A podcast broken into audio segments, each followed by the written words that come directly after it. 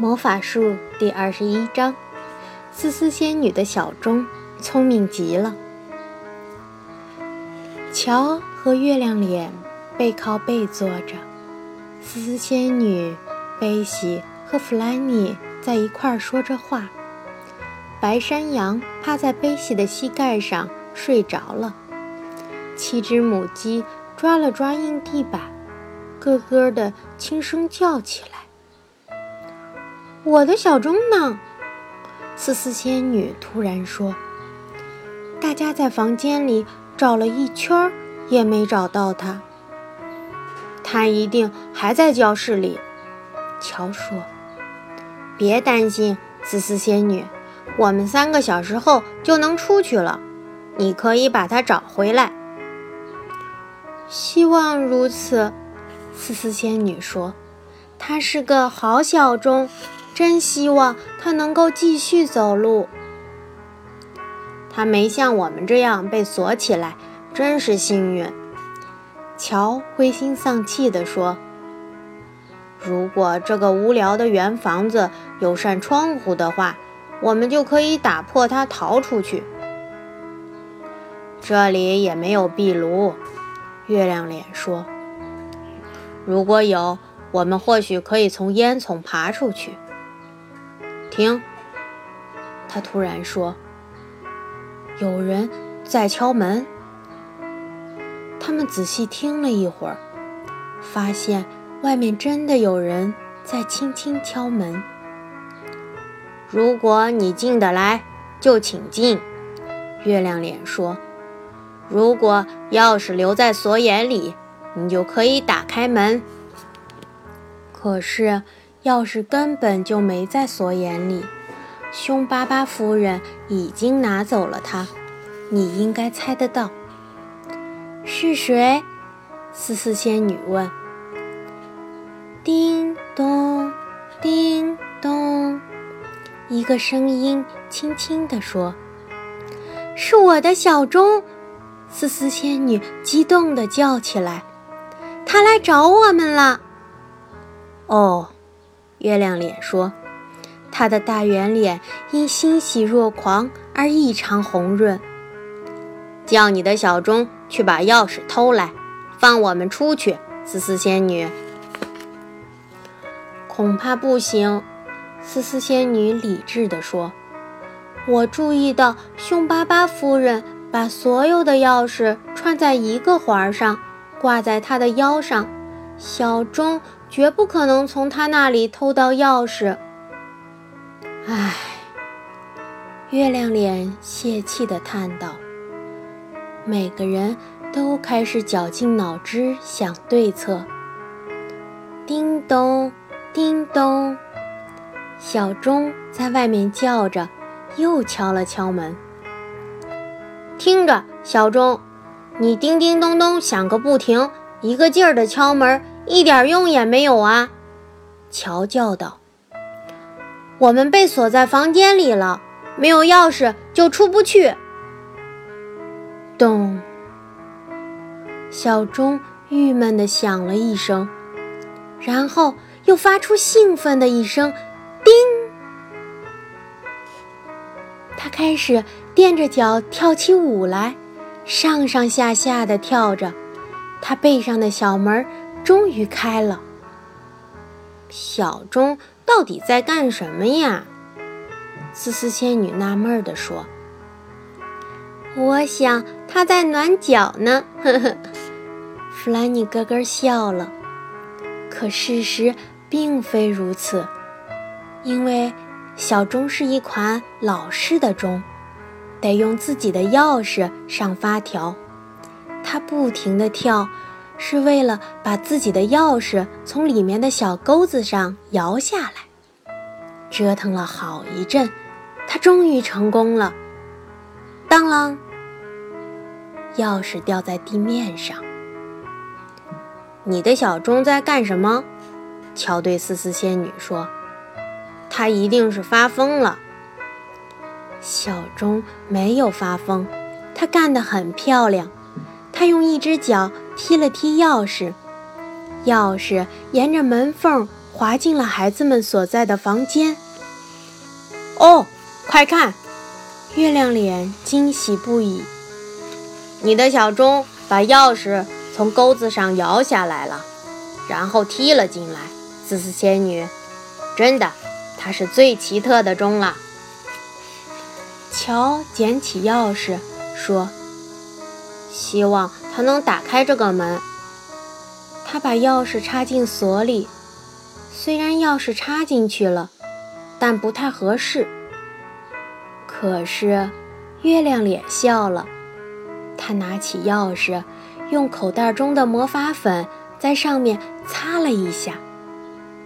现在再试试，他说。乔再次把钥匙插进锁里，正合适，旋转自如，门被打开了。他们按耐住激动的心情，悄悄地溜出了房间。乔拿着小钟的钥匙，思思仙女抱起小钟，她开心地大叫：“叮咚！”嘘，思思仙女说。别吱声，我们去找飞机。乔说：“我们得找到通往花园的门。我相信我们很快就会找到的。”他们踮着脚走过一条长长的走廊。可是，就在他们走到走廊尽头时，突然发现迎面走来的正是凶巴巴夫人。快！藏到窗帘后面，乔说：“他们用最快的速度躲到窗帘后，可凶巴巴夫人已经听到了声响，径直走向窗帘。她正想把窗帘拉开，这时思思仙女的小钟大喊了一声：‘叮咚！’又使劲踩了一下她的脚趾。凶巴巴夫人暴跳如雷。”向小钟踢去，可她没踢中，小钟顺着走廊跑了。凶巴巴夫人赶紧追了上去。干得好！思思仙女欢呼起来。幸好她走出来及时叮咚了，再迟一秒我们就会被发现。走吧。月亮脸从窗帘处探头看了看，说。趁着凶巴巴夫人去追小钟，我们得尽快找到飞机。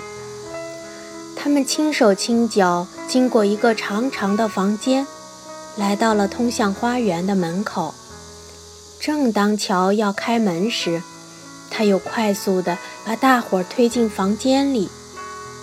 凶巴巴夫人过来了，他小声说：“快，躲进家具后面。”他们以最快的速度蹲在沙发和椅子后面。这时，凶巴巴夫人刚好开门进来了，咆哮着：“等着瞧吧，我一定能找到小钟。”这时，小钟啪嗒啪嗒地跑进来，对着凶巴巴夫人放肆地叫着：“叮咚！”凶巴巴夫人撩起她的长裙，穿过长长的房间，追着他跑向走廊。孩子们、月亮脸和思思仙女，还有母鸡们、山羊，趁机冲到门边，打开门，一起冲到花园里。快找到飞机！乔大叫。他们顺着小路跑，寻找闪闪发光的飞机。在那儿。月亮脸指着停在草坪上的飞机说：“他们一起跑过去，迅速上了飞机。”我不想丢下小钟，思思仙女说：“他那么聪明，真不知道他在哪儿。”看，在那儿，熊巴巴夫人在后面追呢！乔大喊：“他们果真看见小钟。”摇摇晃晃地从灌木丛中冲出来，使劲地响着。凶巴巴夫人在他后面追得上气不接下气，面红耳赤。小钟灵巧地在灌木丛中躲闪着，凶巴巴夫人突然被一块石头绊倒了，小钟赶紧冲向飞机，思思仙女把他拉了上来。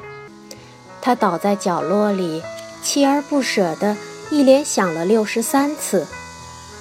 可这次没人介意了，他们认为小钟是真正的大英雄。凶巴巴夫人爬起来，跑向飞机。乔搬了向上的手柄，引擎开始发出嗡嗡声，飞机启动了。它轻盈地飞上天空，把凶巴巴夫人留在下面，气急败坏地大喊大叫：“回答这个问题！”月亮脸靠在机身外大喊：“如果五个人，七只母鸡，一只白山羊和一个小钟。”坐飞机飞走了，请问凶巴巴夫人从这一刻起到我们回家的时候会大叫几次？所有人都哈哈大笑起来。下次降落可得当心了，贝西说：“我们真的得快点回家了。”他们飞过一个奇特的国度，这里的树是黄色的，草。是粉红色的。